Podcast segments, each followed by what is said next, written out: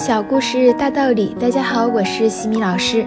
今天和大家分享的是哈佛家训经典小故事，故事的题目是《袋鼠与笼子》。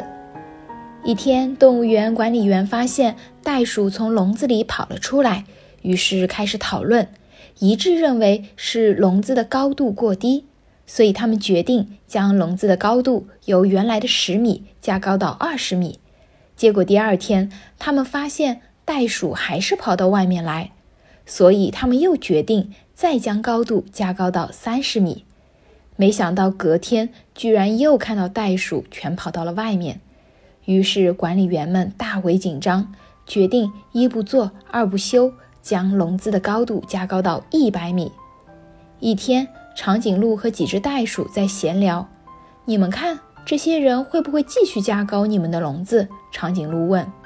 很难说，袋鼠说：“如果他们再继续忘记关门的话。”哈佛箴言：事有本末，轻重缓急。关门是本，加高笼子是末。舍本而逐末，当然就得不到要领了。